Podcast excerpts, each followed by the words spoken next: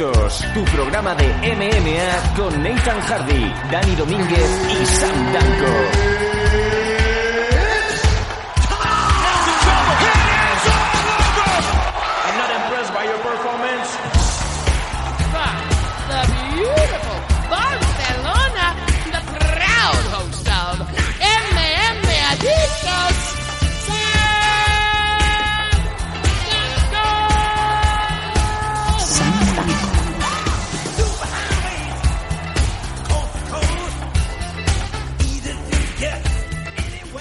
Hola, ¿qué tal? Hola, ¿qué tal amigos MM Adictos? Ya vuelvo a estar por estas líderes, ya estoy por aquí, volvemos una vez más a la nave de las hostias en MM Adictos en su edición 224 y que como estaréis viendo en las últimas semanas se compone de dos programas, no solamente uno ahora, uno longevo, sino eh, dos partes bien diferenciadas en donde en una parte solemos dar las noticias de actualidad, así como eh, pues eh, comentarios sobre el MMA de hoy, de hoy en día, y luego está la parte del análisis puro y duro, así como otras cositas, que es el que nos va a centrar el programa de hoy, ya que teníamos un Fight Night que vamos a pasar a leer, a analizar, a comentar.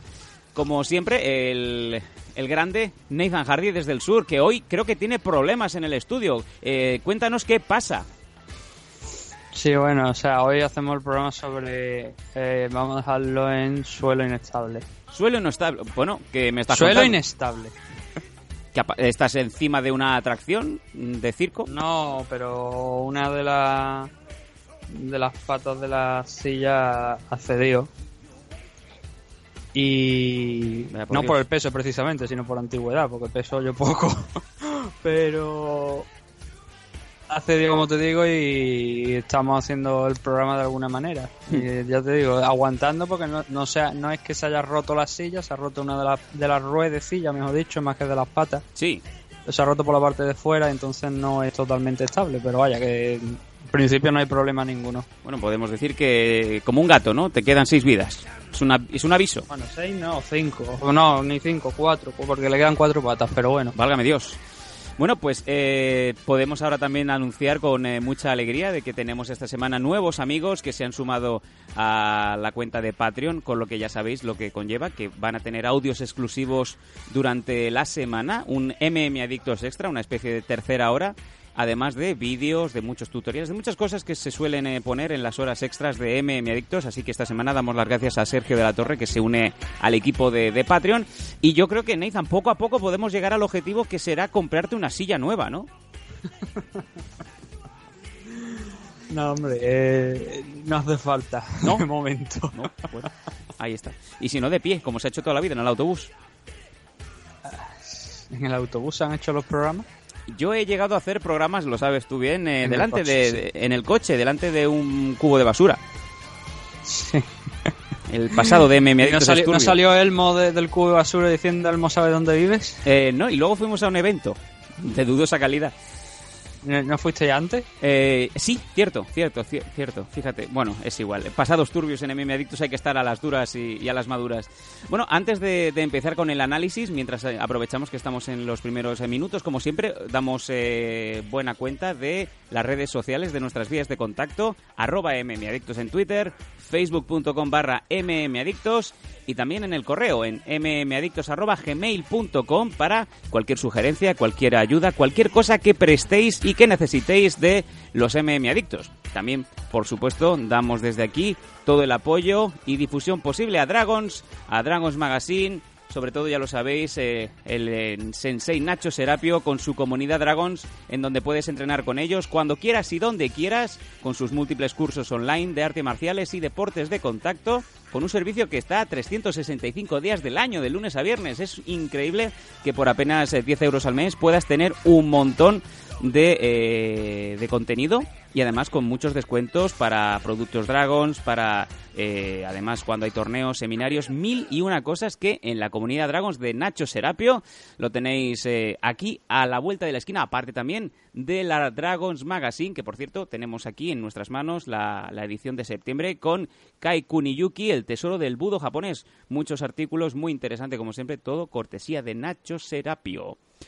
Em, bueno, Nathan, ¿qué tenemos ya? El análisis vamos a ir, creo que de cabeza, ¿no? Nos, eh, no sé si querías comentar alguna cosita antes de ya ponernos en liza.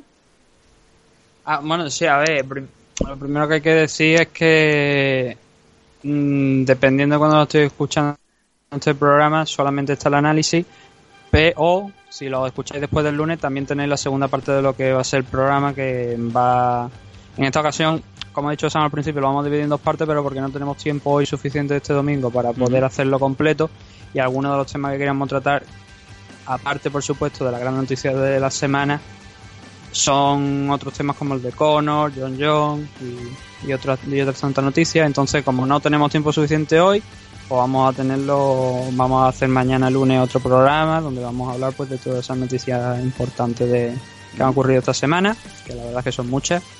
Y lo que vamos a hacer hoy, pues eso sí, va a ser eh, el análisis de ese USC Fight Night de ayer, de, de abajo hasta arriba, centrándonos sobre todo en la parte de, de arriba, que es la más interesante, creo, de, de todo, aunque ha habido buenas actuaciones, grandes actuaciones realmente por abajo. Y sobre otros temas, la verdad es que no tenemos, es verdad que tenemos también tres notas de prensa, pero las tres notas de prensa las vamos a leer también mañana. Se nos acumula el trabajo, Nathan, es increíble. Pero si, si escucháis el programa hoy domingo, hay que recordaros que la semana que viene hay varios eventos aquí en España. Primero eh, tenemos AFL en Valladolid, luego tenemos también MIFI el mismo día en la zona de Valencia, creo que, me parece. No, o sea, no tengo por aquí, no tengo puesto ahora mismo la nota de prensa por delante, pero creo que por la zona de Valencia. ¿Correcto? Y luego también nos ha llegado la nota de prensa del el LAN Arena del mes que viene, El 20 de octubre, más concretamente, sí. Que ha sido retrasado además una semana por lo que he visto, lo han pasado el 27 por motivos de ajeno a la organización, tema a lo mejor de pabellón o algo, han tenido que retrasarlo una semana al 27, así que si por casualidad no sabíais de- del evento, o bien si sabíais y, veis y os acabáis de enterar que es el 27, que sepáis que la, la propia organizadora pues ha puesto, se ha puesto a disposición de todos los aficionados que hayan comprado entrada o algo por si tienen algún problema Claro. para que puedan Tú imagínate, solucionarlo. imagínate que te vas para allá, para, para Gran Canaria, a ver a, a Requeijo y te encuentras a Rick Astley, ¿no? Bailando en tu cara, además. Bailando en tu cara, claro que sí. Obviamente, no podía fallar. Rígale baleando en tu cara. Ah, sí, bueno, a mí me contaron una vez que, que hubo gente que se plantó, en, no en este AFL, sino en el anterior, el de las 4.500 personas, se plantó en Canarias sin, sin una entrada y, y quería comprar la entrada allí. Claro, se quedó con toda la cara de gilipollas, porque no hay otra forma de definirlo cuando descubrió que no, no, no tenía más entrada a la venta. Sí, bueno, eh, bendita, bendita mala suerte. mm, Que sepamos no ha vuelto a ocurrir. No, eso, eso no es mala suerte, eso es gilipollas. Ya, ya, ya, ya. Bueno, para eso están las entradas. Comprar, comprar viaje a un evento, eh, o sea, el viaje para ir a un evento en el que no tienes entrada porque quieres comprar la entrada en la, en la misma taquilla tiene una, una definición y es ser gilipollas. Estar en 2018 y no hacer el- la reserva o la compra de las entradas vía online realmente es jugársela mucho, porque yo no sé qué pasa, pero mucha mucha gente sabe que, no sé, por lo menos en el mundo de las MMA, eh, la gente es muy perezosa y normalmente se espera hasta el último momento o directamente a taquilla a comprar entradas. ¿sí? Y, nos, y nos consta porque algún evento nos ha llegado precisamente esa, esas noticias que no se estaban vendiendo bien las entradas en las semanas en las semanas anteriores, sin embargo llegó la última semana y sobre todo el día del evento y parecía que, joder, ¿dónde estabais antes cuando no habíais comprado las entradas? no? Eso te lo Creíamos puedo que íbamos decir. a tener que aquí un montonazo de pérdidas y al final pues no fueron tantas, ¿no? Yo te lo puedo decir como parte que estaba allí en el AFL de San Sebastián. Hubo una cola espectacular y realmente pues el 70% se vendió en taquilla. Fíjate. Por eso digo, o sea, hay mucha gente que espera a última hora y a veces es incluso hasta malo porque normalmente las entradas en taquilla incluso cuestan un poquito más de lo que cuestan en, en venta anticipada. Pues sí, pues sí. Con lo cual es, un- es alguna- también una estrategia por parte de la gente que no entienda, no sé que no tenga nada planeado, no tenga seguro que pueda asistir y tenga que recurrir a ese método. Pero desde luego el que se pega un viaje a Canarias eh, y luego no tiene entrada es un poco, pues ya lo digo, que está muy atontado para realizarlo de esa manera. Igual tiene su explicación, no la sé, pero vaya. Eh, creo que, aun con una explicación factible, sería un poco también de por qué hace esto. Pero Sí, bueno. en fin. Bueno, eh, varias, eh, varios eventos que vamos a tener, sobre todo la semana que viene. Va a ser un, un fin de semana muy intenso, en donde yo ya os aviso, no voy a estar. O sea, va a ser esto un one hit only de, de este regreso que he tenido desde China. Veremos a ver si Nathan Hardy es capaz de, de poder eh, volver a contar con Dani Domínguez, el cual nos sería de perlas. Y si no, eh, lo decimos aquí en abierto. Eh, estábamos sopesando la oportunidad de hacer una especie de ronda, una mesa de debate con varios eh, miembros eh, bueno, que viven y respiran MMA, deportes de contacto, y veremos si durante la semana somos capaces de, de cerrar esa mesa tan interesante que yo creo que, que va a estar muy bien, pero sobre todo enfocado para las últimas semanas, últimos días ya de ese Conor McGregor contra Khabib Nurmagomedov, que yo creo que prácticamente no se hablará de otra cosa a medida que vayan pasando los días. Así que tenemos ese pequeño trabajo de búsqueda, Nathan, eh, para ver si podemos ofrecer un, un contenido cuanto menos diferente, pero igualmente atractivo, ¿no? No, a ver, en el Patreon lo, lo dijimos y lo, lo volvemos a decir. La gente que está suscrita en el Patreon, Sí, lo único que necesita es una cuenta de Skype y, y puede entrar en el programa. O- los domingos generalmente es más difícil porque intentamos hacer un programa pues más de esto, pero eh, el tema de Patreon es más sencillo que pueda que podáis entrar porque lo hacemos en tres semanas y o sea, tenemos un horario fijo, tenemos una duración más o menos mente, entonces es más fácil que igual que entréis por ahí, pero que los usuarios de Patreon pueden entrar aquí y lo hemos dicho muchas veces que quien quiera participar solamente tiene que mandar, tiene que decírnoslo y hombre, lo único que pedimos es eh, que, el, que si puede ser que el micro no se escuche como si estuvierais metido completamente en una lata Ah, o que tenga un mínimo de calidad, que tampoco tenga demasiado ruido por, por alrededor. Algo, por como lo que hacemos aquí, que se escuche más o menos con una calidad pues, pues bastante decente. A Sam normalmente se escucha obviamente mejor porque está directamente en la mesa. Yo como estoy a través de, de, de Skype, pues no suena de la misma manera, ¿no? Entonces, Bueno, pero lo sí- único que pedimos es eso, que, que suene pues un poquito decente. Y por supuesto que no, no vengamos aquí a hacer hooligan, ¿no? A decir, Conor McGregor o, o No. Khabib Nurmagomedov es un hijo puta. Y Intentaremos- no, cosas así, no, por favor. Intentaremos dentro de la lógica, primero de todo, pues eh, asegurar que las tres o cuatro personas que puedan entrar en la mesa de debate sean, pues como bien eh, os he comentado al principio de, de la sugerencia, ¿no? Gente que, que sea del medio. Tenemos varios, pe- varios, varias personas, ¿no? Que, que tenemos en mente que podrían encajarnos perfectamente y si no, pues obviamente tienen prioridad nuestros eh, suscriptores tanto en con- como en eh, Patreon para, para darles la voz, ¿no? Que para eso, pues eh, nos han confiado su, su apoyo total. Sí, sí, no, y seguramente pues sería de eso, de hablar del tema de, de Conor contra Khabib Nurmagomedov, porque normalmente, bueno, normalmente, el 30 de septiembre se va a hacer el evento de Rising, pero al hacerse por la mañana, ya sabéis que a mí no me gusta hacerlo toda la prisa de, coger el evento directamente y estar ya aquí comentándolo a las primeras de cambio. Entonces no creo que comentemos ese evento el mismo día, con lo cual se queda bastante espacio teniendo en cuenta que no hay eventos de UFC, que sí que tenemos eventos de MMA nacional, pero hay veces que es incluso muy difícil conseguir los resultados el día posterior.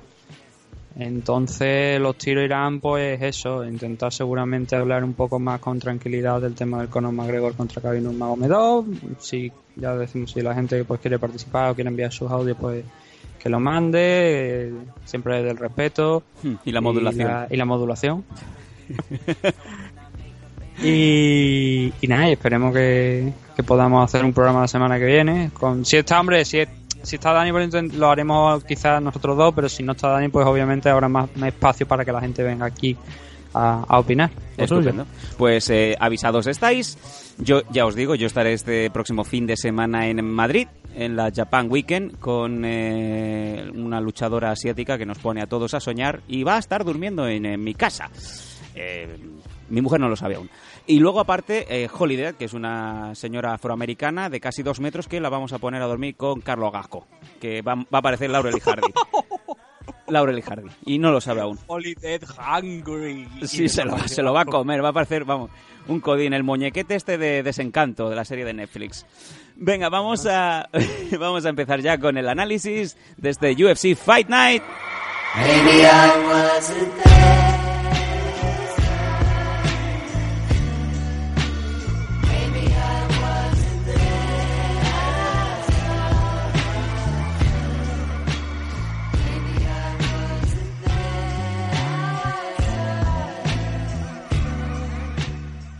UFC Fight Night Santos contra Anders, evento que se celebró en el gimnasio de Ibirapuera en Sao Paulo, Brasil, este pasado 22 de septiembre y que bueno, estuvimos haciendo la previa para nuestros suscriptores en Patreon y también en Evox Premium.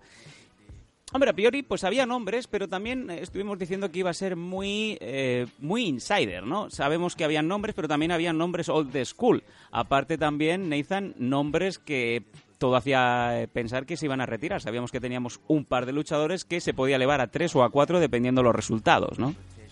Mm, sí, teníamos varios, tal vez Leite, Van Danjan, y luego Rogero Nogueira, el pequeño de los Nogueira no sabíamos cómo iba a afrontar la, la situación, ¿no? Y la verdad es que, bueno, Minotauro pues, no, nos impresionó.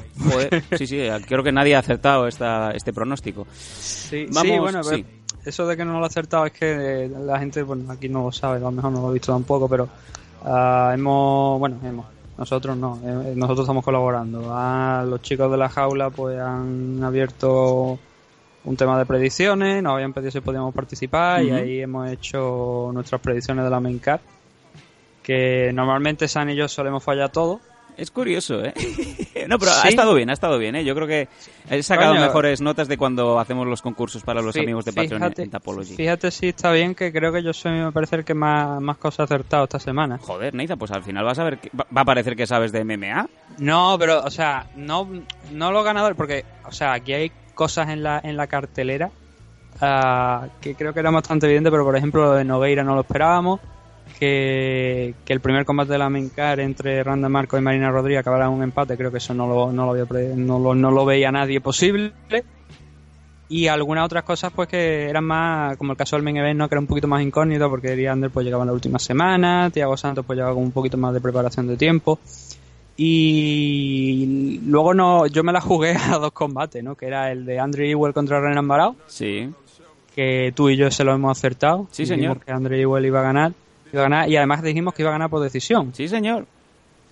Solo para Patreon. Con lo cual eso lo hemos acertado y también, eh, en tu caso no lo sé porque no, no, recuerdo lo que has puesto ahí, pero en mi caso puse que Alex Oliveira iba a noquear en el primer salto a Carlos Pedersoli Jr. Sí, yo también puse que iba a acabar por un eh, KO. Recuerdo, no recuerdo en el primero, pero sí creo que fue en el segundo o en el tercero, pero sí que adiviné que iba a ser el, por decir, por ese KO, ¿no? Eh, la, definición del combate. Con lo, con lo cual, por, por el sistema de puntuaciones que, que me parece que los chicos habían puesto, creo que eran 7 puntos me parece por acertar las tres cosas. Así que tengo 14 puntos. Pues como dirían los millennials. Como dirían los millennials, pole. Sí, pole, bueno, los, de puta, hay que pegarle fuego. Pero a los millennials, obviamente. El tema es eh, eso, que solamente yo acerté dos, dos resultados de los otros posibles, pero claro, acerté de pleno esos dos, ¿no? Ahí está. Pero es lo, que, es lo bueno de esto, porque realmente yo creo que. No es que Nogueira. A ver, Nogueira tenía posibilidades de ganar el combate, obviamente, pero claro, la edad, el tiempo que había estado fuera, la suspensión. San Albi pues venía de, derrotar a Guillaume Vilante, no de la forma más excitante, pero pensábamos que podía vencer este combate también. Y en cierto modo era el favorito. No es que no, no es que Nogueira no tenga posibilidades, es que si tienes que dar un nombre, obviamente tiene que dar el nombre del que creas favorito. ¿no? Y más si no está jugando dinero, porque ahí no hay apuesta, no, hay cuota posible. Solamente se disfruta esto de dos maneras, que es cuando no hay dinero y cuando apuestas con el dinero de los demás, que es cuando vas más a gusto. Así que bueno, eh, como se nota que no poníamos un duro en esto. Vamos a empezar, vamos a empezar la card. Eh, yo voy a leer desde abajo y Nathan me para donde lo considere. Hay muchos combates, obviamente, algunos, obviamente, sí, como bien decimos, hay nombres ilustres, pero en otros, pues eh, se nota que es un evento muy localizado para, para el público brasileño. Entiendo y entendemos que habrán combates que vamos a pasar muy rápidamente. Empezamos en la Strawweight femenina, la división paja de las femeninas. Livia Renata Sousa, la local, ganando a Alex Chambers por guillotine choke en el primer asalto. Um, es, el primer combate que, tiene Livia aquí y bueno, hay que decir, para poner un poco a la gente en, antecedentes, eh, Livia fue campeona Strikeway de, de Invista y además venía fuerte. De hecho, no recuerdo que haya que la hubiesen frenado por KO, la verdad, en ningún momento y ella fue capaz de hacerlo.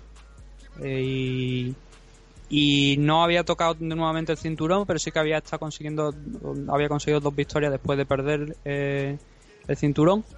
Y ahora llegaba a UFC y mm, la pobre Alex Chamber le ha pasado un tren por encima. porque desde el primer momento ya Livia se le echó encima, no le dejó respirar en ningún momento y luego, por supuesto, la finalización en poco más de un minuto es una gran carta de debut para carta de presentación para el debut aquí en, en UFC. Hasta dónde podrá llegar, eso ya es algo que, que, obviamente hay que ver, ¿no? Pero de momento el trabajo que se lo había visto en Invista y luego, por supuesto, la, la forma de, de, pelear allí y de acabar la pelea tan rápido y con tanta dominancia, ¿no?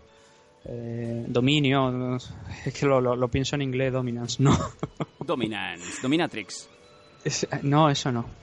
Eh, entonces, visto eso, creo que, que, puede tener un futuro interesante aquí de, de, momento en la categoría, aunque hay gente, obviamente, con muy dura dentro que va a tener que, que pelear contra ella para, para seguir subiendo los rankings. Pero ya digo, como buena, como, como primer combate, una buena carta de presentación para, desde luego, para el público de UFC. Uh -huh.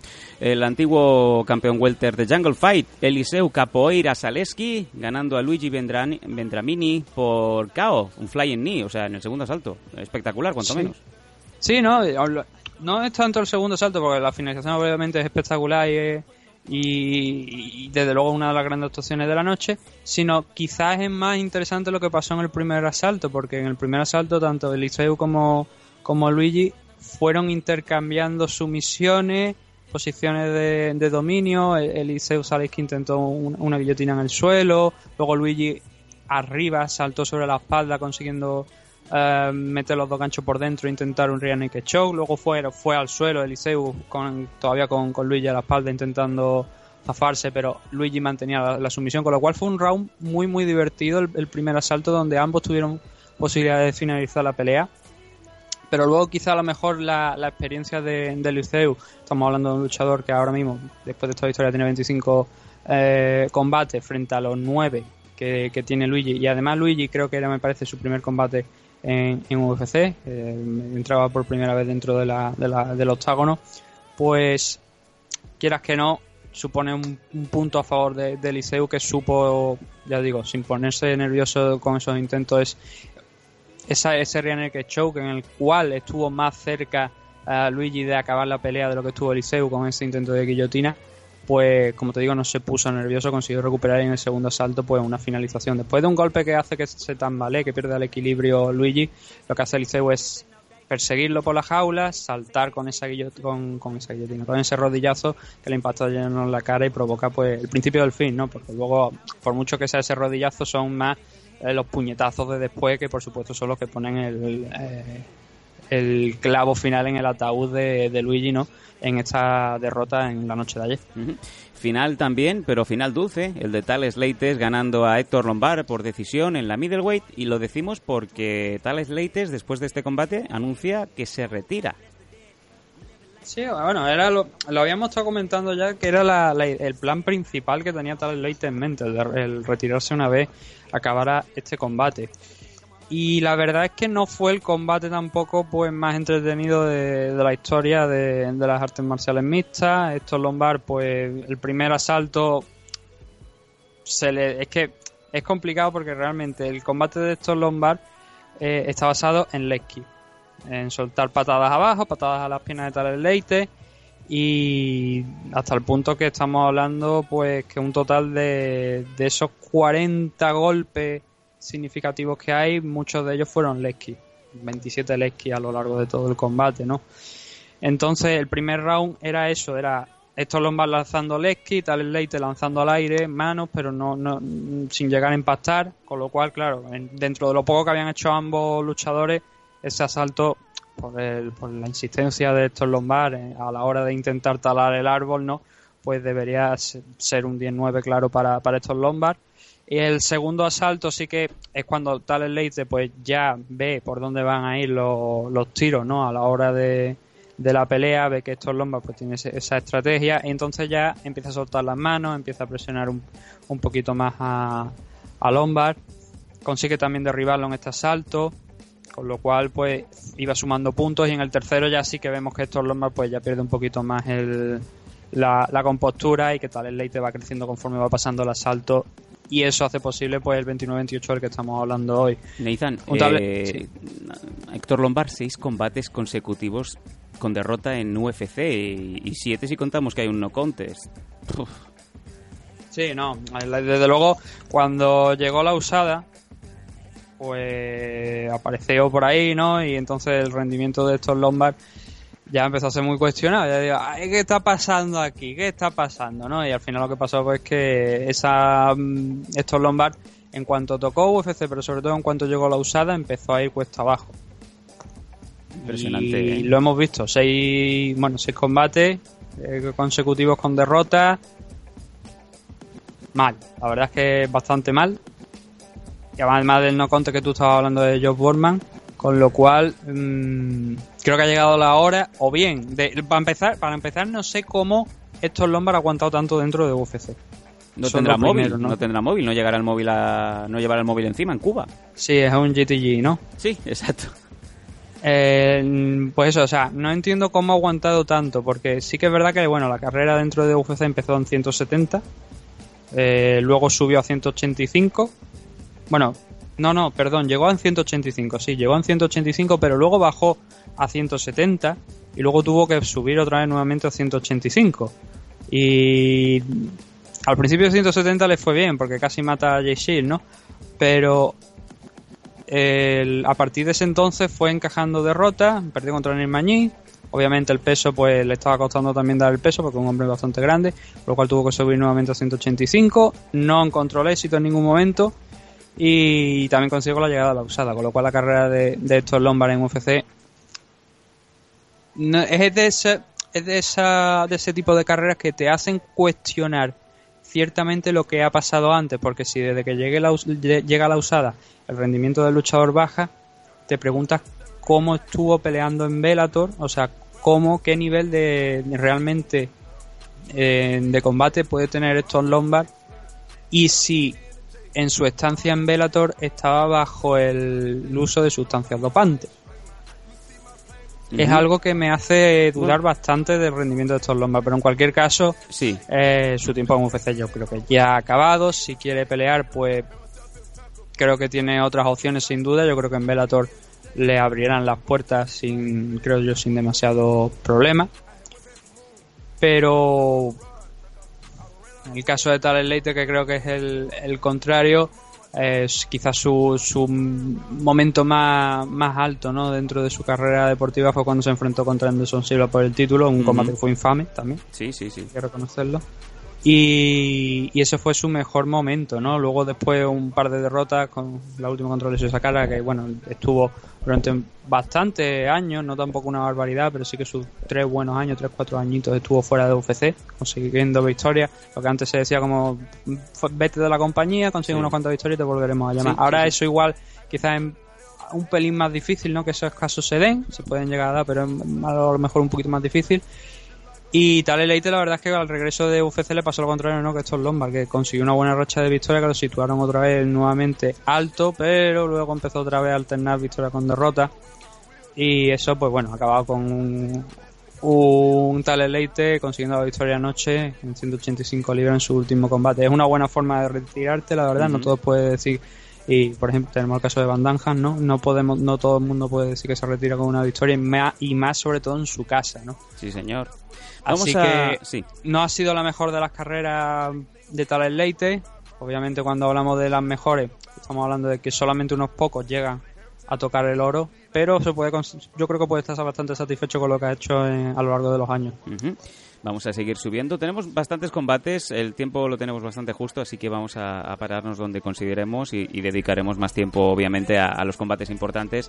Mayra Gómez Kem en la flyweight eh, femenina ganando a Gillian Robertson por armbar en el primer asalto. Sí, eh, Mayra venía del Dana White Contender Series, de allí de, también de Brasil, y Gillian Robertson la verdad es que inició el combate con bastante bien, consiguiendo derribar a Mayra, manteniéndola en el suelo, luego se volvieron a levantar y nuevamente Gillian consiguió derribarla, aquí fue cuando intentó incluso eh, cerrar una, una, una llave a la, a la pierna, no le salió, y en- pero consiguió recuperar el dominio en posición superior. Hasta que hay un momento que son ya los momentos finales de- del asalto y, y del combate en sí mismo, en el que Mayra consigue girar sobre sí misma desde la espalda, consigue girar agarrando uno de los brazos con tal mala suerte para Gillian que al estar tan cerca de la jaula no tiene posibilidad casi ninguna de, de movimiento de, de- para tratar de, de escapar de esa posición y e instantáneamente agarra el brazo Mayra, tira de él y la- no le queda más remedio a Gillian Robertson que, que rendirse porque no tenía otro sitio donde ir. Como te digo, estaban pega- muy pegados a la jaula, con lo cual era difícil que girara hacia un sitio y si giraba hacia el único que era que tenía disponible, que era hacia dentro de la jaula, eh, era automáticamente también meterse en problemas. Así que fue una gran sumisión de, de Mayra Bueno Silva aquí en, en su debut dentro de lo que es el octágono dentro de un evento de UFC, porque había pasado, como digo, por el Dana White Contender Series, pero dentro de un evento de UFC no había estado, ¿no? Así que una gran victoria también, eh, teniendo en cuenta que estaba no siendo dominada, no se podría decir siendo dominada por completo en el principio del combate, pero sí que no estaba siendo, no estaba ganando el asalto. Entonces gran victoria para la brasileña y Gillian Robertson, pues que ya es veterana de, de UFC y venía con una racha de dos victorias, pues ahora ves su eh, progresión, pues no chocándote contra un muro, pero sí que eh, teniendo en cuenta que estás en las posiciones bajas, una derrota sí que te no te condena por completo, pero sí que te pone muchos problemas ¿no? a la hora de seguir progresando. Seguimos con las submissions. En este caso, otro de los ilustres, Sergio Moraes, brasileño, ganando al veteranísimo Ben Saunders Kila B por Am Triangle. Sí, la verdad es que Sergio Moraes, bueno, es uno de los grandes practicantes de Brazilian Jiu-Jitsu eh, internacionales que hay ahora mismo. Y aquí en, en UFC, pues solamente tiene una. Bueno, tiene ya alguna derrota, pero recientemente solamente ha perdido contra Kamaru Usman, ¿no? Y Kamaru Usman está esperando allí eh, tranquilamente. enfrent- Bien, iba, pensaba que a lo mejor peleaba con Valentina Sechenko en el último evento de UFC, ¿no? Es lo que se dijo porque dijo Kamaru Usman que pelearía contra quien hiciese falta, ¿no? Las veces que se ha hecho esta broma, ¿no? De lo de Valentina Sechenko, pues una vez más. Y, y está en la parte de arriba, ¿no? En la parte alta y en ese caso fue noqueado, así que tampoco hay mucho que añadir. Pero sí que es uno, al ser uno de los grandes practicantes de Brazilian Jiu-Jitsu, esto, actuaciones como la de ayer, la que se espera realmente de Sergio Moraes. Y fue por tanto en el primer asalto, sobre todo al final, donde quizás hubiera tenido 20 segundos más, 30 segundos más, habría podido finalizar a, a Ben Sounder con, con una llave al brazo. Pero en el segundo asalto volvió a hacer lo que había hecho en el primero, eh, derribarlo, situarse encima y finalmente después de, de alcanzar el mount cerró el, el triángulo alrededor del cuello, de la cabeza, salió hacia uno de los laterales y obviamente buenas noches ya no hay nada más que pueda hacer ¿no? para Ben Sounder porque es una posición bastante difícil de romper, sobre todo si el rival ya ha salido de una de las posiciones y ya la tiene bien cerrada, ¿no? muy complicado de salir de esa posición y una gran victoria para Sergio Moraes nuevamente para seguir progresando un poquito más porque los dos últimos nombres después de la derrota contra Usman han sido Tim Mins y Ben Sounder que no son precisamente eh, luchadores fáciles a los, a los que enfrentarse, son tíos duros, tíos con mucha experiencia y ha sido capaz de salir victorioso de, de ambas situaciones. Vamos a ver si en el siguiente combate ha progresado un poquito más de lo que en su juego, porque obviamente sabemos que es un magnífico grappler, pero a ver si puede también progresar en la situación de arriba, porque claro, cuando a lo mejor esos takedowns no consigan llegar a buen puerto, tenemos que tener una alternativa, ¿no? A la hora de, de conseguir las victorias. Sí. Entonces ahí es donde vamos a ver que sí que cómo es la evolución de, de Sergio Moraes en próximo combate. Nos vamos al combate de los heavyweights de este evento y nos encontramos con el brasileño japonés Augusto Sakai, que se cargó en el tercer asalto a Chase Sherman, el americano. TKO. Mm, Un combate donde hubo bastante alternativa. Eh, conforme fueron pasando los asaltos, Chase Sherman iba perdiendo un poquito de fuelle, que eso se notó sobre todo en el tercero, pero por ejemplo en el primer asalto hubo eh, igualdad, donde si bien a lo mejor la primera parte del round la controló, no dominó, pero sí controló Sakai, la segunda fue Chase Sherman, que ya iba consiguiendo encontrarse un poquito más cómodo, iba empastando golpes. En el segundo asalto fue prácticamente más de lo mismo, pero ya vimos que Sakai volvía a recuperar un poquito más la compostura a la hora de, de impactar, hacer, conseguir impactar algunos golpes sobre Chase Sherman. Y en el tercer asalto, Chase Sherman empezó a bajar un punto el tema de, de cardio. Sakai estaba aguantando, estaba empezando a conectar más manos. Y la finalización, sobre todo, hay varios puntos interesantes. No solamente ese, ese gran ampón con el que finaliza la, la pelea Augusto Sakai, sino también es que es- o sea, se produce en parte por unos buenos rodillazos al cuerpo, que a la zona de- del hígado, sobre todo, que sacan el poquito cardio que quizás tenía Chase Sherman, ¿no? Y hacen bastante daño. Varios, fueron varios contra la jaula, además, varios rodillazos contra la jaula. Ahí ya fue al suelo. para que nos entendamos, Sakai lo lanzó como un saco de patatas totalmente. O sea, lo cogió de, de- del cuerpo, lo empujó y Chase Sherman se cayó al suelo y luego ya Sakai se le puso encima y ahí empezó por el principio del fin. Fue progresando, fue lanzando golpes y cuando ya estaba lanzando golpes, no, sé, no, no recuerdo si era desde side control o, o desde media guardia, creo que era control lateral. Él estaba lanzando golpes y en ese momento Chase Sherman ya se dio la vuelta hacia el otro lado y el árbitro consideró que obviamente Sherman no tenía más intención de seguir peleando y que por tanto la pelea acababa en ese momento, en el último minuto además del combate, así que una gran victoria para Sakai porque ya digo, parecía que en algún momento era un combate bastante igualado, pero parecía por momentos que Chase Sherman iba a salir victorioso de ahí o que si le aguantaba la- el cardio, no le aguantó y en el tercero vimos que Sakai sí que supo aguantar lo suficiente para conseguir la victoria. Venga, nos vamos al siguiente combate. Light Heavyweight, los semipesados Ryan Span, ganando a Luis Enrique por decisión unánime 30-27, 30-27 y 29-28. Yo quizás con lo del 30-27 puede que no esté muy de acuerdo, sí que entiendo por qué viene, porque el segundo asalto, bueno, yo creo que el primer asalto eh, se le podría dar a Ryan Span, la verdad, sin demasiado problema. El segundo es donde quizás a lo mejor podríamos discutirlo. Yo creo que hay Enrique. Bueno, es que el segundo round es bastante complicado. Bueno, vamos yendo un poquito por como lo he hecho. En el, en el primero, bueno, el primero, a lo largo del combate, Span sí que demostró que tenía mejor striking y Enrique tenía la idea de tengo que derribar a este tío y luego controlar la pelea en el suelo, intentar sacar algo positivo ahí para llevarme los asaltos, ¿no? Eso en el primer asalto no lo consiguió. De hecho, hay un momento donde eh, Span le salta la cadera eh, cerrando las piernas con una guillotina cerrada. Y cuando todo parece que lo que va a recibir es un slam de, de Enrique, vemos como Enrique de repente suelta la posición y dice, uy, ¿qué está pasando? ¿no? Y se van al suelo con, con Span con, en, en la guillotina, que la convierte en un Dars. Y luego al final escapa, ¿no? Pero pone en peli- serio peligro a, a Enrique.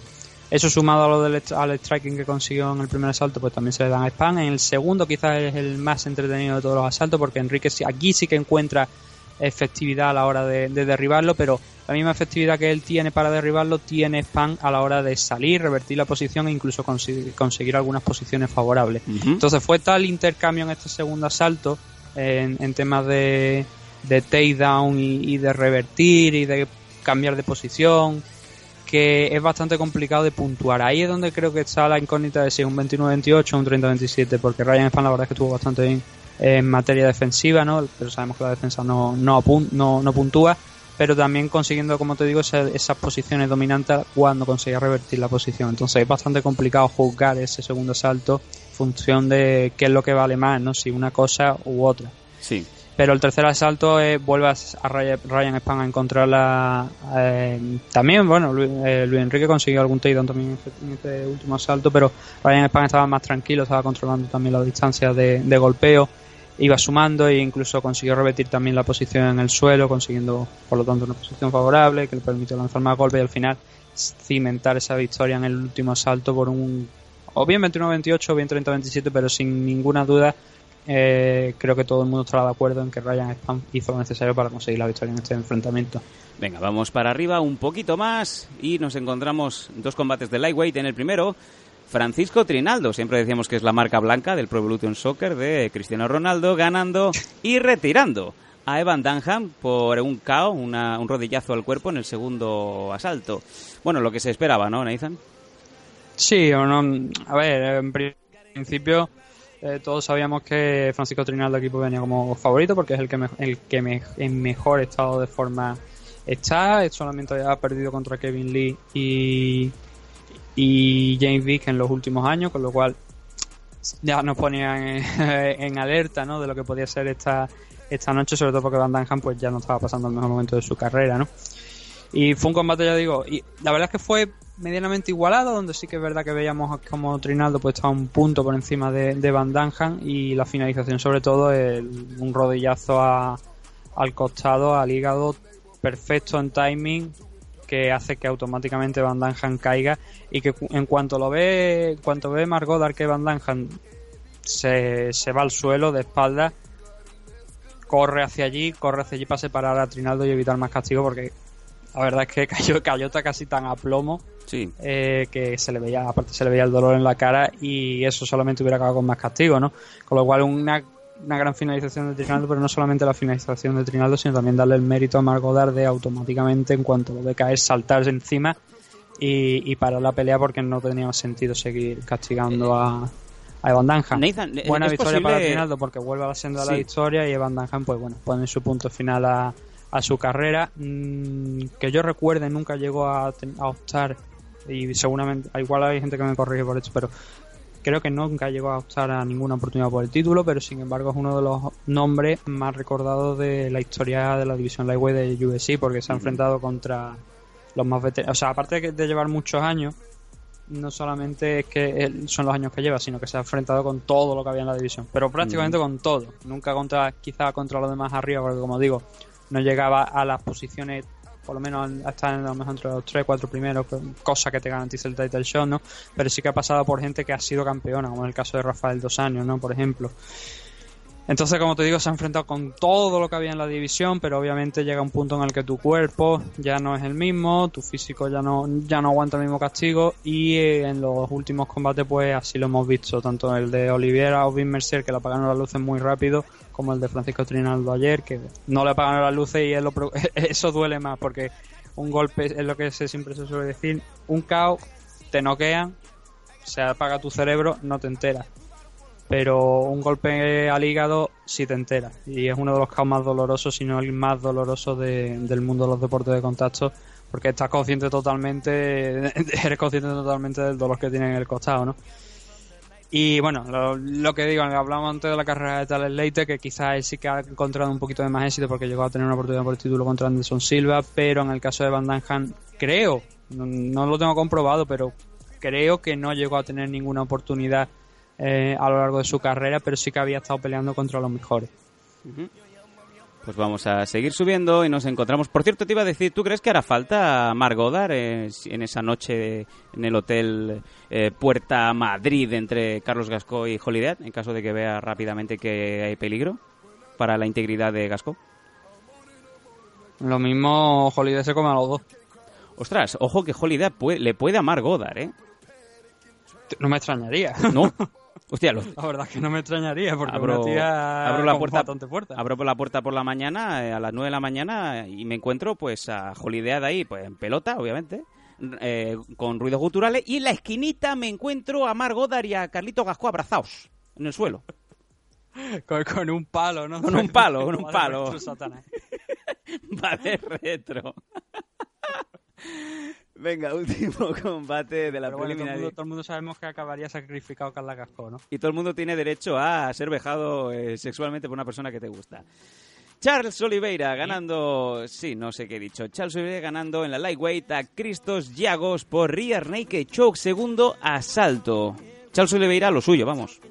Sí, convirtiéndose en el luchador con más sumisiones en la historia de UFC, por delante de Roy Gracie, ¿no? Con, con 11 Guau. ahora mismo Charles Oliveira. Ahí es nada. Sí, no, es a ver, también es producto de todos los años que lleva, ¿no? Aquí en la compañía. Es un caso parecido a lo de, lo de Evan Dunham. Se ha enfre- eh, Evan Dunham se ha enfrentado contra todo lo que había, pero tampoco nunca ha llegado a encontrar el éxito, porque siempre cuando parecía que estaba en racha, pues una derrota lo mandaba a la casilla de salida y así constantemente, ¿no? Y es una pena porque es un luchador que ha tenido, que tiene mucho talento, que lo ha demostrado, pero que parece que no tiene siempre ese que bueno, en el caso de Kenny Florian está un punto por delante, ¿no? Pero Kenny Florian ha dispuesto de todos los title shows que ha habido y por haber Se los ha gastado todos. el pobre y nunca nunca consiguió llegar al título, ¿no? Eh, el caso de Charles Oliveira no llegó al, al punto de, de- de Kenny Florian, pero es ese, son ese tipo de luchadores que siempre le falta un extra, ¿no? A la hora de dar el siguiente paso de nivel, el siguiente salto de nivel. Y eso no significa que hayan tenido una mala carrera o que sean mediocres, sino que significa que siempre hay alguien más por encima. Si tuviéramos que ponerlo en una escala, ¿eh? por ejemplo, de poniendo que tendríamos a Conor McGregor en, en lo que se considera una S, ¿no? Que es el, nivel- el rango más alto, a lo mejor a Charles Oliveira lo tendríamos en una A, a menos, por decirlo de alguna manera, ¿no? Sí.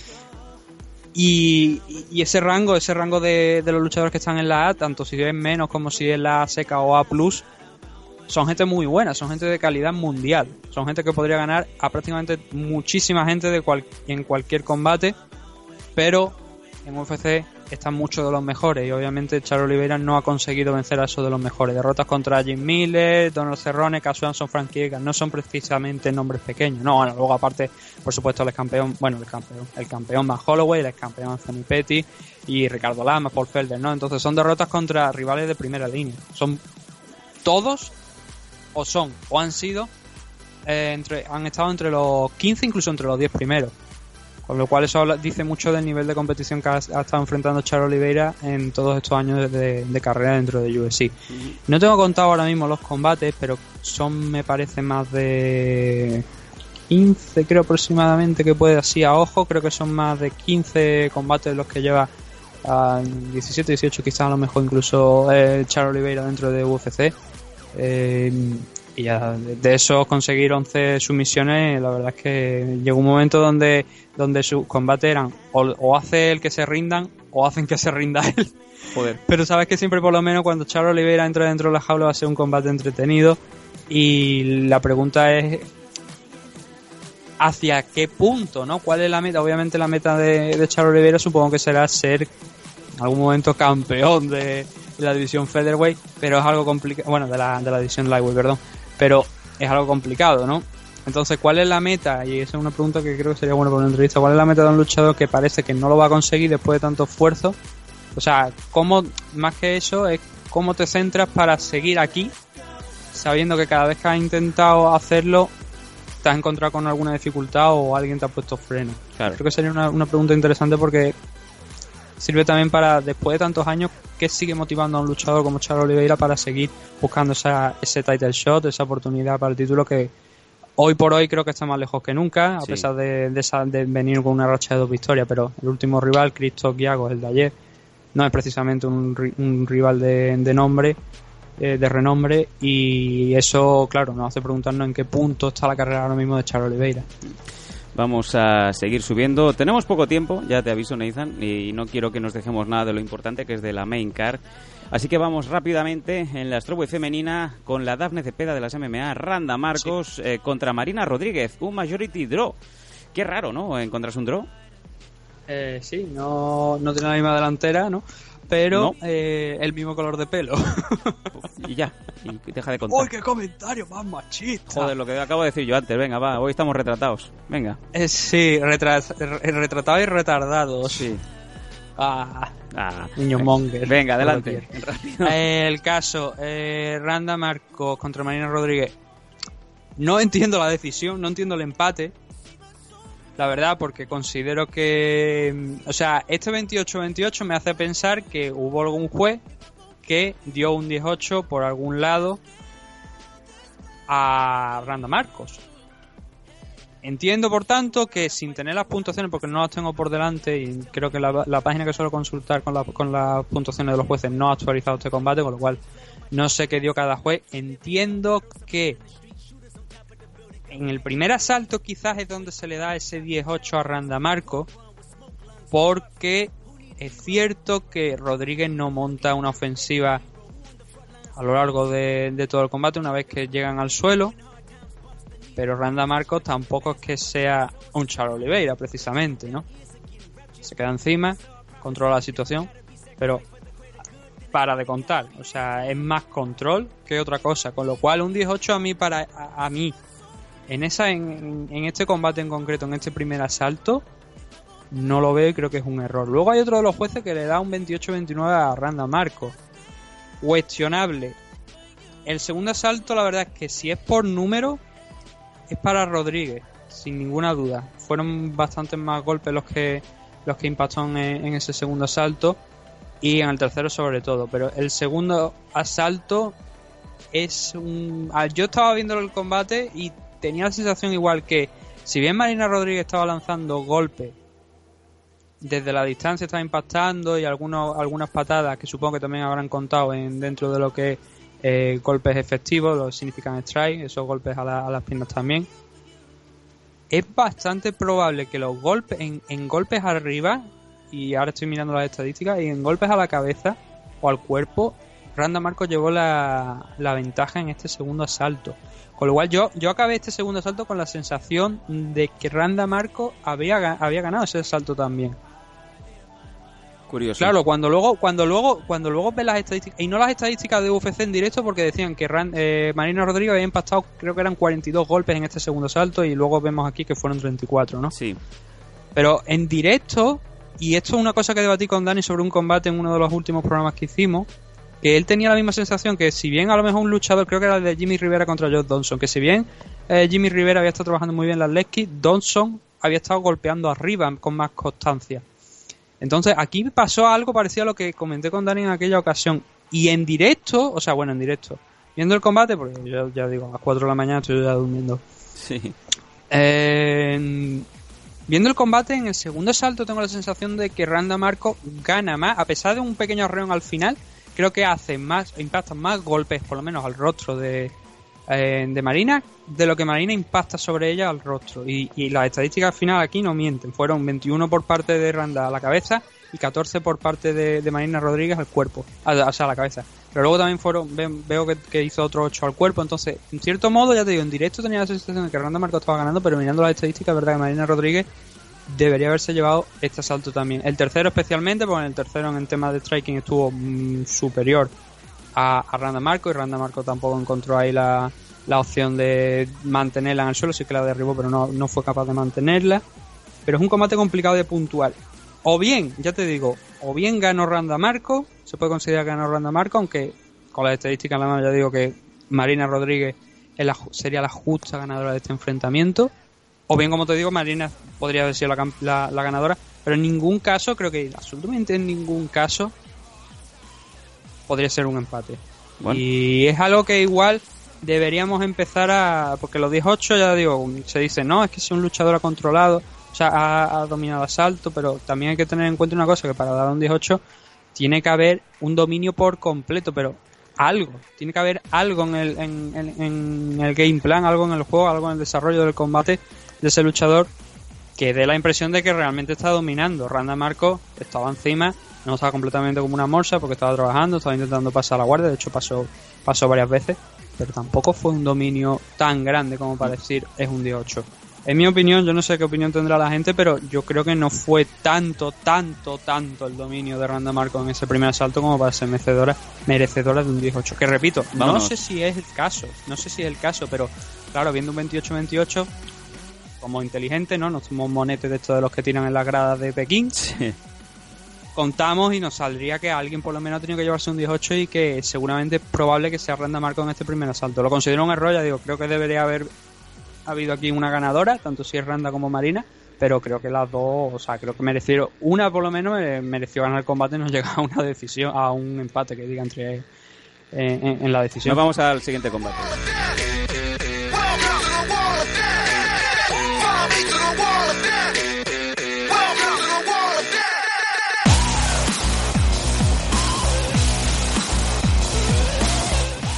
Combate que no estuvo exento de polémica. Renan Barao falló de 5 libras el peso pactado de 136 y además fue, eh, bueno, pues tuvo que donar el 30% de su bolsa en un combate contra Andre Ewell, un combate que, bueno, acabó siendo un catchweight de 141 libras que se llevó el propio Andre Ewell por split decision, decisión eh, dividida, 29-28, 29-28, 28-29. Mm, Yo creo que la decisión es en cierto modo justa. El primer asalto sí que se lo podemos ceder a, a Barao, obviamente. El Andre Ewell inicia, bueno, Barao inicia presionando mucho a Andre Ewell, pero en ese proceso de, presionar se encuentra con Andre Ewell andando, andando de espaldas, soltando una mano que lo manda a la lona Renan Barao. Se recupera aún así pronto, consigue y a partir de ahí sigue trabajando, derriba a Andre Ewell, sigue trabajando, buscando sumisiones, buscando pasaguardias, soltando golpes, con lo cual mucho más activo Renan Barao a partir de ese knockdown que, con- que consiguió Ewell, con lo cual es justo ganador de ese primer asalto, un 10-9, ¿no? A partir de aquí creo que Renan Barao empezó a pegar un bajón en, físico, cosa que no me extrañaba después de haber visto el tema de, de bueno del tema de los pesajes y que no es la primera vez que tiene problemas con el corte de peso y que ya lo habíamos visto en otros combates eh, sobre todo en el último no Eh, que, que había estado sufriendo con, eh, con el tema del peso y que conforme iban pasando los asaltos pues iba, iba a sufrir un poco más entonces mi decisión de, en esto que hemos hablado al principio de darle de elegir picks, saber quién es el que ganaba los combates, los ganadores de, los combates de la main card, se lo di a Andre Igual por eso especialmente, porque bueno, la hicimos después del tema de los pesajes, que realmente creo que es cuando se deben hacer este tipo de elecciones. Y vimos el problema de, de Renan Barao y habíamos visto los casos anteriores. Entonces, Ewell fue poco a poco comiéndole terreno. En el segundo un poquito, en el tercero ya definitivamente incluso poniéndolo en, en algún que otro problema, eh, haciendo que le temblaran las piernas.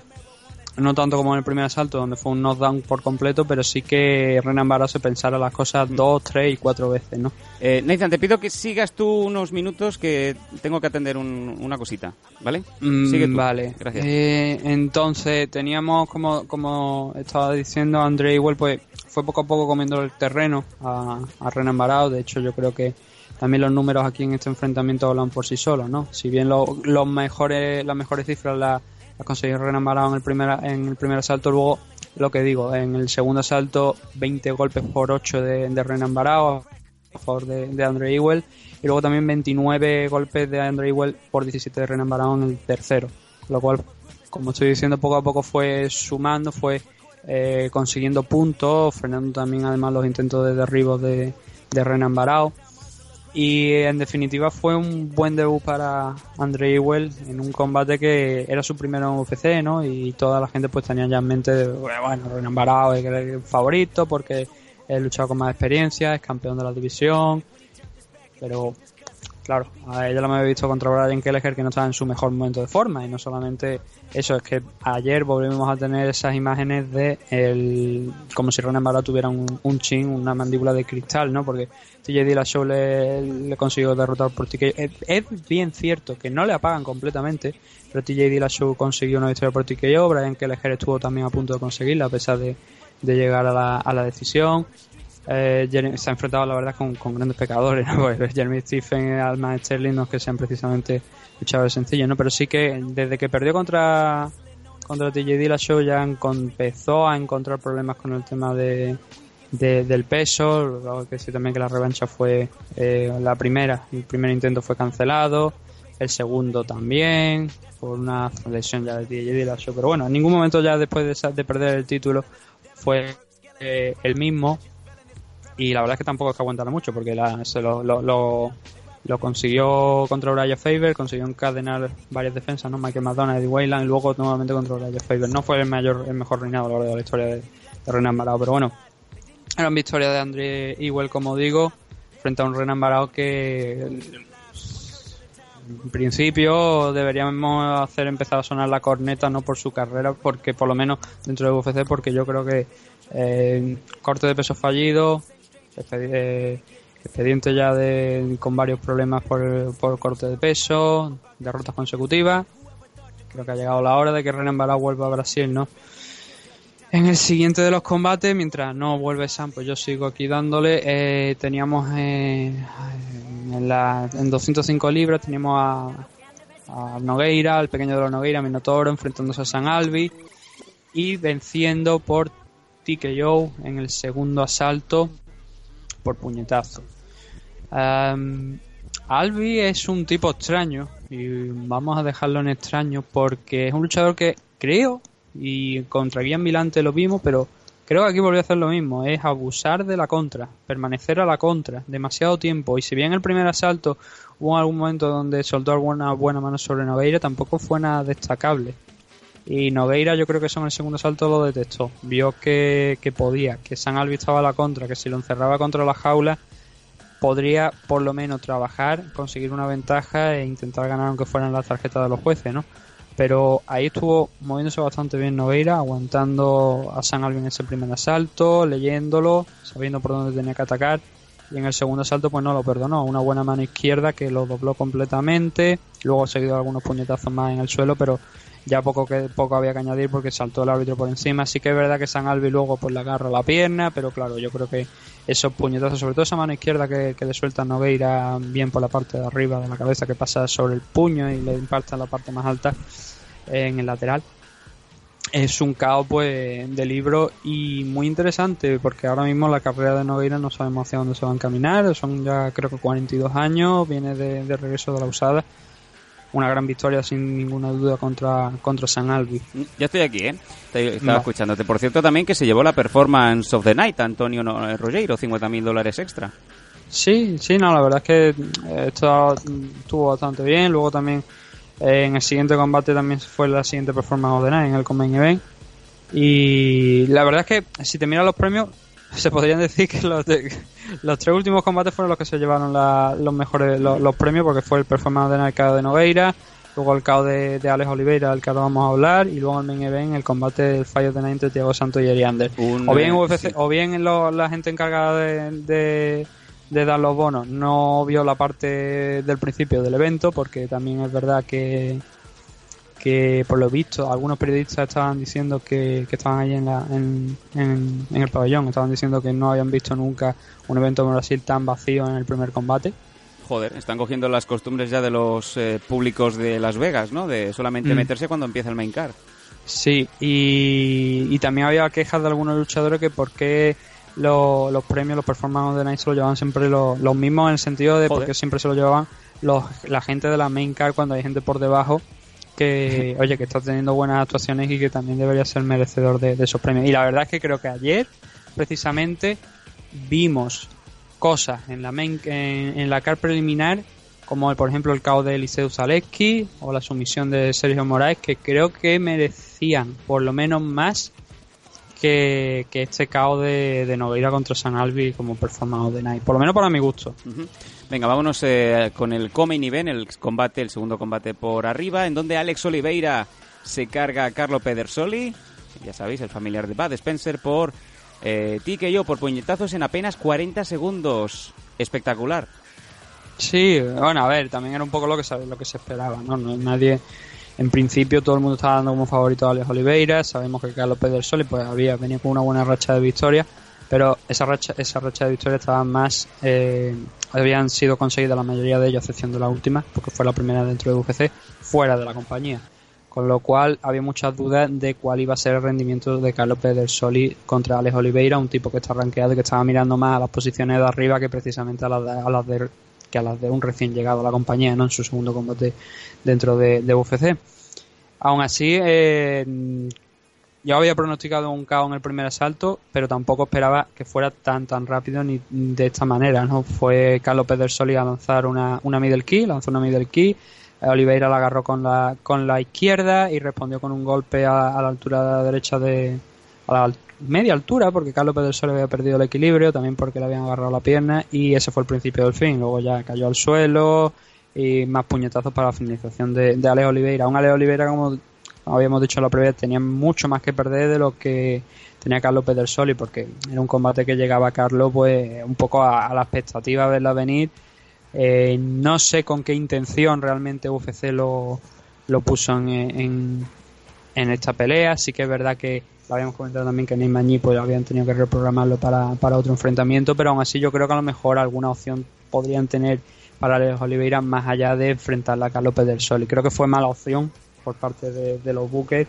No sé si fue el primer nombre o es que otros luchadores no querían enfrentarse a Alex Oliveira, pero desde luego fue un combate bastante arriesgado eh, para, para Carlos. Lo cogió, no le salió bien la jugada, 39 segundos hacia el caos a moverse hacia lo siguiente. Y Alex Oliveira, pues a seguir progresando en, la, en la categoría, ¿no? Con una buena victoria y además una categoría de 170 que va necesitando gente nueva y aquí Alex Oliveira pues parece que está está en plena forma sumando victorias no solamente como decimos está contra Carlos Pedersoli sino por ejemplo la de Carlos Condi ¿no? que fue también bastante impresionante Venga, nos vamos al evento estelar, al combate que define este UFC Fight Night en la Light Heavyweight, Thiago Santos ganando a Eric Anders, cortándole esa, esa buena racha positiva con una parada arbitral, Tike Joe, en el tercer asalto.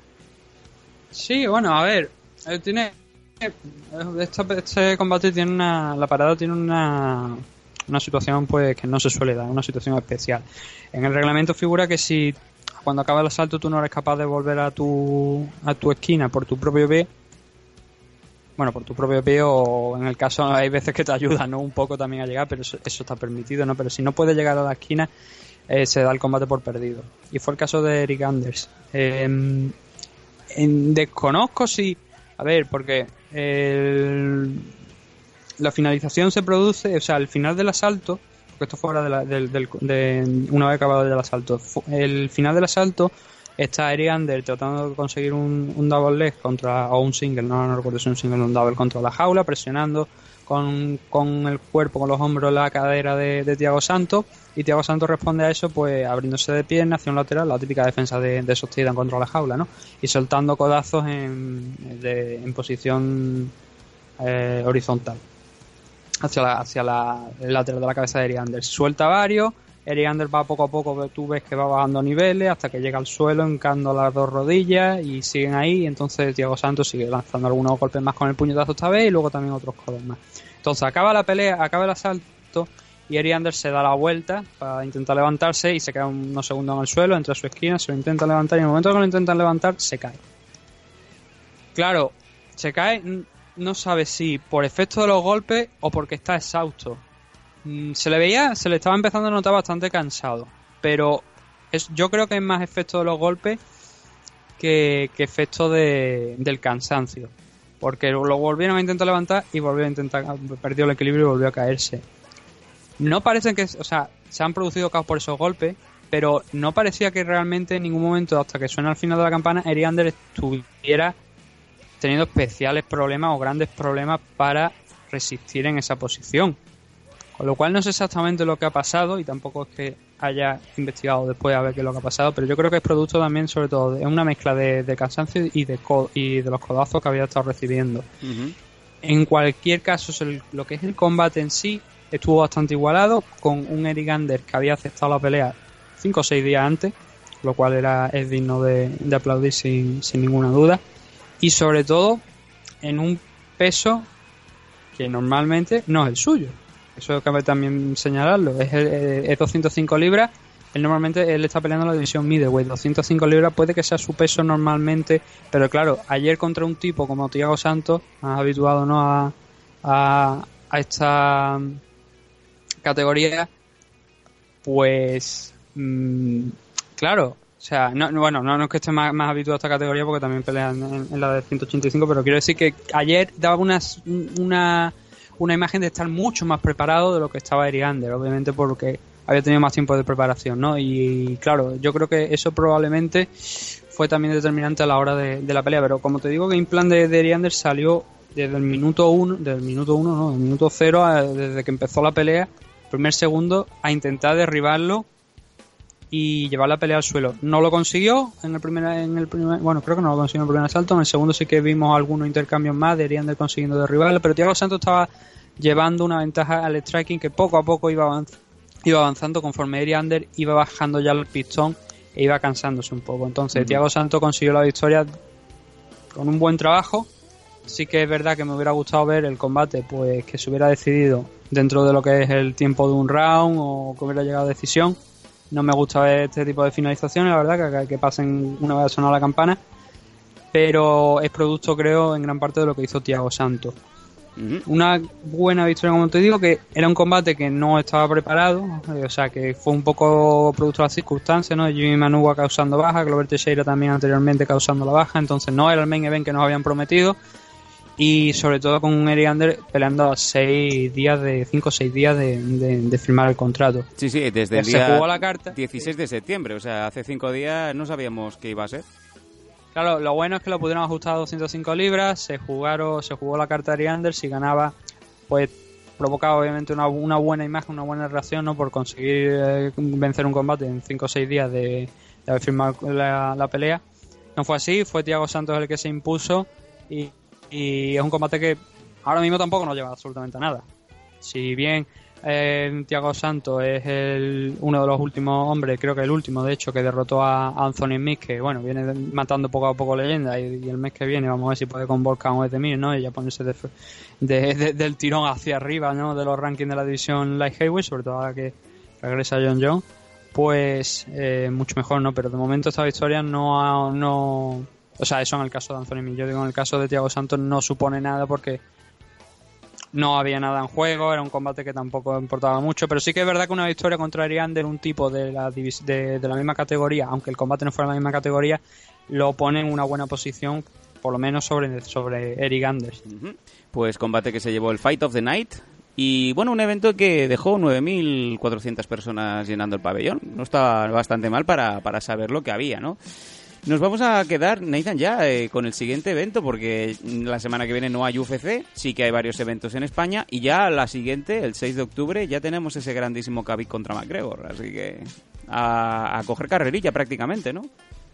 La semana que viene hay Racing. Esta semana vio Bellator 205, pero no tenemos tiempo ahora No. mismo en este programa para más. Mañana supongo que a lo mejor sí, por lo, me- por lo menos podemos mirar lo que son, habla, comentar un poquito los resultados. También hubo eventos de One. La semana que viene también pelea en No Solves en el Comain Event de N1 Global 97, de N1 Challenge 97. Bien visto.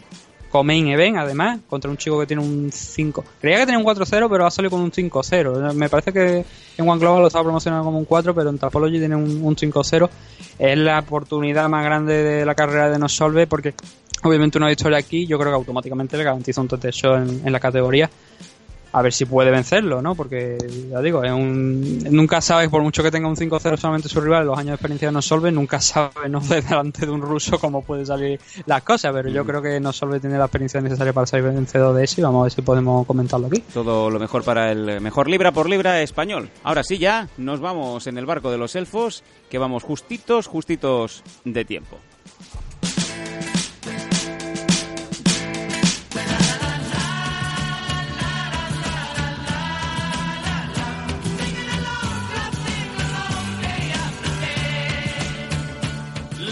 Suena el Shape Shift y con ello ya sabéis que son los eh, minutos finales en donde nos despedimos del programa.